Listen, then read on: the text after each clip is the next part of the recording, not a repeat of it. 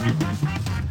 大家好，我是丽芳，这里是王丽芳亲子观点。每个亲子教养的决策都是个人观点所形塑的。你的教育模式、你的教养观点都是你的亲子观点。这里是我陪伴孩子们成长的过程里面正在思考的问题或思考的过程，也是我们的个人观点。王丽芳的亲子观点在许多收听平台都可以听得到。你有任何的疑问想要跟我们联系，可以加入我们的粉丝专业，或加入王丽芳的亲子观点来社群，跟社群里面的父母一起聊天，一起互动哦。那想要买教案跟教材，可以到我的部落格，然后或者。是到我的粉丝专业一起去看哦。今天我们来聊一个议题哦。我一直一直在想，我要不要去做这样子的一个议题来思维哦。可是我后来会觉得说，嗯，因为一刚开始我会觉得别人会觉得我的怪力乱神，但是这是我个人的经验哦，经验值这样子哦。我在有一段时间的时候，我工作的场合哦，是在台北市的一个山西卖场的附近哦，所以我这个人就会常常很喜欢啊，就是到处逛逛啊，浴室逛逛啊，然后山西卖场逛逛，然后就跟人家聊天这样子哦。那后来我就认识了一个朋友，然后那个朋友他是在很早期就在台湾做呃泰国佛牌引进的工作，就是他就是在做泰国佛牌，然后那边还有一些所谓从缅甸啊干嘛去跑玉器的货，就是我的朋友里面有跑日本线的衣服的，然后有跑泰国佛牌的，然后有跑买玉啊买什么的，就是。早期哦，就是这东西蛮多的哦。那佛海是我很好奇的一个东西，就是我这个人常常会因为好奇就会一直去问，所以我就一直在他的摊位上面去问说：“哎，这是什么啊？有的没有？”然后就开始很热心的介绍。那一刚开始的时候，他介绍的类似都是我们大家众所知道的什么四面佛啊，这样的没有。那后来我聊聊聊聊，诶，他有一天他要出国，然后问我可不可以帮他顾一下店，然后我就帮他顾一下店，然后竟然有卖出去这样。那他就觉得诶蛮好玩的哦。就有一天，他忽然就跟我讲说：“哎，你要不要去去跑庙？我们今天晚上要去哦。”你知道那时候二话不说，当场买机票就去。因为对我来讲，这是一个特殊的、有趣的一个东西哦。就是大部分的人都去泰国观光，可是我是去跑庙。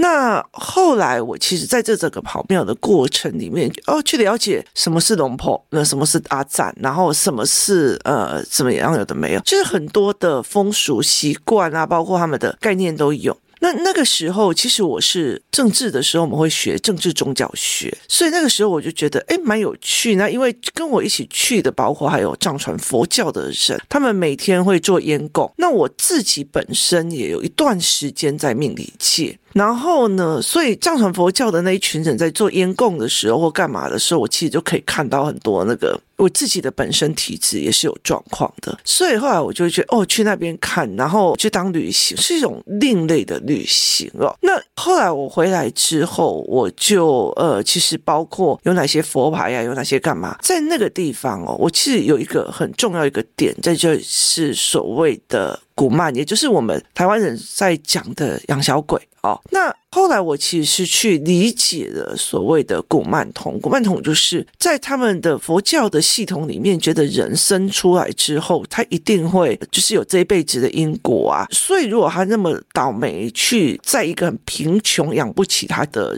家庭里面，那他们宁愿让他死。就是他没有钱堕胎，都生出来以后就就就小孩就夭折。那夭折以后，他们觉得你这一辈子就是因为命不好才会投生在这么坏的家庭，所以他们就会希望你就是做成古曼童这样子哦，甚至有被遗弃的。那他的做法蛮蛮蛮恐怖的哦。那呃，每次在讲这件事情的时候，我会直白的，如果是现场课，我会聊。可是现在是 podcast，我觉得这不适合哦。然后呢，后来到最后，他们就会这样。可是那个时候，有很多人会买这种古曼童回来哦，因为他们认为说，你如果帮大家实行愿望啊，就像有时候你们去庙里求事情，神明帮你完成愿望，是做事做功德，所以他们就会就会觉得这不错。那有一些人养古曼童的原因。是因为哦，他是因为我在养阴间孤儿或阴间被父母遗弃的孤儿的心态，所以有些人他这个东西来讲，一刚开始起心的动念其实都是好的。我觉得很多东西就跟刀子一样，你可以拿来切菜，你也可以拿来杀人，它没有一个绝对的价值的一个概念哦，所以它其实它就是这样子。那在那个过程里面哦，我跑去了非常多的地方，包括做了很多的很特殊的一些宗教仪式，就是蛮蛮值得用政治宗教学的角度去看。那那个时候我是大部分用政治宗教学或者是理解一个宗教思维的角度去看。那那时候我就记得很清楚，就是有一些还没有完成的庙，他们其实就希望别人 donate 他们，就是帮忙他们啦，donate 他们这样子哦。那那些庙里面呢，就是这些庙里面，他们就会希望做什么事？就是很多人希望来懂内他们这个庙啊，然后帮忙做这个庙的好啊，或干嘛这样。那他们就会在外面，因为其实呃，泰国的和尚不能碰钱哦，然后所以呢，他们会早上起来化缘。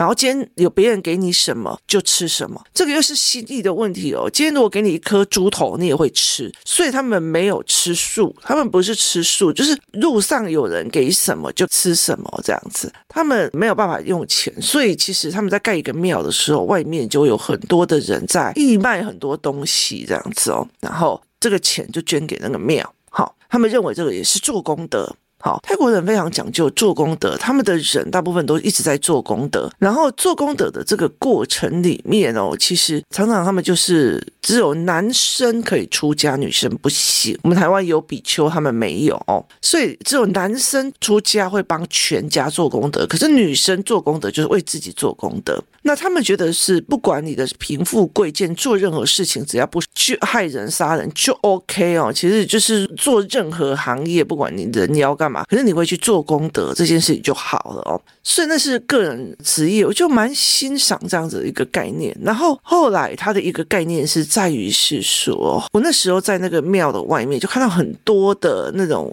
就是啊。啊，都啊，就是欧美人士哦，这 so cute，然后就去买了很多那种娃娃。那因为我那个时候，呃，我那个时候其实看得比较清楚，就会看到哦，那里面有很多就是放一些古曼在里面哦，就是做得很像娃娃。那这几年为什么我在探讨说我要不要在 podcast 里面讲这个议题的一个很大的一个原因哦？这个很大的一个原因是在于是说啊，我们最近我们工作室里面有几个小孩会去嘛，所以我就有帮他们做行前的课程，因为包括我自己最好的朋友的小孩也要去那边做支教老师，就是在偏远山区做教育的工作，还要去做教育的工作，所以其实我就有帮他做这方面的东西的概念啊，包括洪水可不可以吃啊、喝啊、干嘛这些东西，我会帮忙。看这样，那很大的一个原因在于是疫情过后哦，呃，在疫情的那段时间或疫情前的那段时间，就是为了吸引观光客，他们会有非常非常多漂亮的庙，那很多的中国人就会过去拍了非常多的完美照。可是对我来讲，我会看着那个完美照会就是一身冷汗。为什么？因为他们天穿的会是背心裙啊，穿凉鞋。泰国人是一个非常讨厌，觉得你用脚去指人，或用脚去弄人，或者是穿拖鞋，是一个很没礼貌的事情，尤其是进庙，所以他们会觉得那被羞辱了，就犯了他们的禁忌。那他们就很多去拍这种照，那甚至有很多的景点，他为了要吸引观光客，所以他就会有很多的，例如说。偶像啊，或干嘛的哦？那如果你知道他的宗教的概念哦，其实你会发现他们有一些人，就是例如说像我们那种得道高僧，他们会让他们入定之后，然后后来会风干嘛，然后身上就会贴满金箔，然后就会坐在他们庙中间。所以其实他们有这样子的技术，但是有些不是高僧，也是把它做成这样，就是一个往生者。他就站在那里这样子，所以他是一个让你觉得非常非常，呃，就是就是非常值得思考的一个宗教伦理的一个思维模式哦。然后后来我就跟他们聊这件事情的时候，我就说，因为以前哦，他们的庙他们有很多的规定，可是这阵子的王美庙，包括王美旁边的摆饰或干嘛，他们没有用正统的佛教要用，可是问题在于是。他们录的灵就是会不一定，就是不是是一个正庙系统上来的。泰国是有一个宗教部门的一个政府机关，由他们来审核这些和尚啊的等级或干嘛的哦。所以很多的事情是宗教部门在处理的哦。那所以其实你要分得懂什么是政教，什么是异教，这样。那有趣的一件事情在于是以前的，就是类似养小鬼，就是很多都是因为他养不起孩子嘛。那现在有很多大部分都是因为不小心怀孕了，然后就要把它处理掉。所以现在它包装成哈庙，为了吸引中国观光客，他用了很多的方式把它做得很美，然后让这些不知情、不知道这些宗教的概念的人去乱拍照。那有些真的是拍的让我觉得，哦，我真的觉得替他很毛这样子。那还有一部分就是他们要把这些所谓的娃娃，呃，就是就是让他有人供养，所以他就把它做成。号称另外一个名字叫娃娃神，娃娃神，然后大量的进口进去中国，或者是说，呃，很多人就会去那边买那个娃娃神，真的，它看起来就不太像养小鬼，它就很漂亮，就是那种漂亮的洋娃娃。那所以其实非常非常的多，那我就觉得说，哎，这件事情让我觉得蛮毛的，就是它包装在于。哦，这个可以增加人缘，这个可以让你心想事成。他没有告诉你你的心想事成是叫小鬼去帮你做，他没有告诉你这个东西人缘是叫小鬼去帮你拉，所以他完全没有告诉你这一件事情哦。但是你说这是很少吗？我告诉你，非常非常的多。我记得有一次我不小心瞄到，我现在在找那个资料，就是他们在讲说整个中国。进入的古曼童大概一千万个哦，然后我就觉得为什么？后来就是这些业界的人就跟我说，就是我就去问嘛，那他就说。嗯嗯，一个国家里面的律法很重，然后监视器很多，所以他们其实还是有很多的怨，所以这种东西就会变得更猖狂哦。所以有很多的鬼文小说啊，有鬼文的思维啊，然后鬼文的漫画，在中国也非常非常的多。那其实他们在讲泰国的古曼啊，在讲泰国的鬼，它其实逻辑蛮通的，就是。那个内容你看得出来，它其实是有在用。那我今天为什么会讲这个议题的一个概念是，就是因为我最近一直在思考一件问题，就是这些所谓的民俗、宗教这些东西哦，就是越来越没有人跟孩子谈，就是。没有人跟孩子去谈这件事情。我看到一个共学团哦，他们很喜欢在那种呃人家的坟头也照样玩哦，然后在坟头里面捉迷藏。我那时候真的是真的是心里每一次每一刻都在说对不起对不起对不起对不起对不起。那你的意思吗？就是你你根本不尊重灵魂这样子哦。所以对我来讲，我是一个觉得非常可怕的呃一个概念。所以。后来我就在想一件事情哦，它并不是不见了，而是它转换的一个方式。你可能并不会进入了一个泰国的深山的庙，可是你会去王美庙，就是王美觉得很好拍照的那些庙。那那些庙到底，它毕竟是个庙，它有庙的建筑，所以它是不是有那些忌讳，或者是你是不是觉得它是，因为它毕竟要招。观光客去那边花钱嘛，所以他用什么方式哦？例如说你在台湾，你就觉得说哦，那就可能就是一家店，可是你不一定会发现说他可能是呃嗯用的一些一些民俗的手法去用，所以这这让我觉得非常的呃值得思维的一件事情哦，就是这些所谓的素。这些茅山道术的术，或者是这些所谓的逻辑跟思维，跟这些所谓的技法，我以前都认为没有像那种年轻人要去做这件事情哦。可是我告诉你。我真的认识蛮多个的，就是我认识过有那种一边在高职的美发科帮人家编头发，帮人家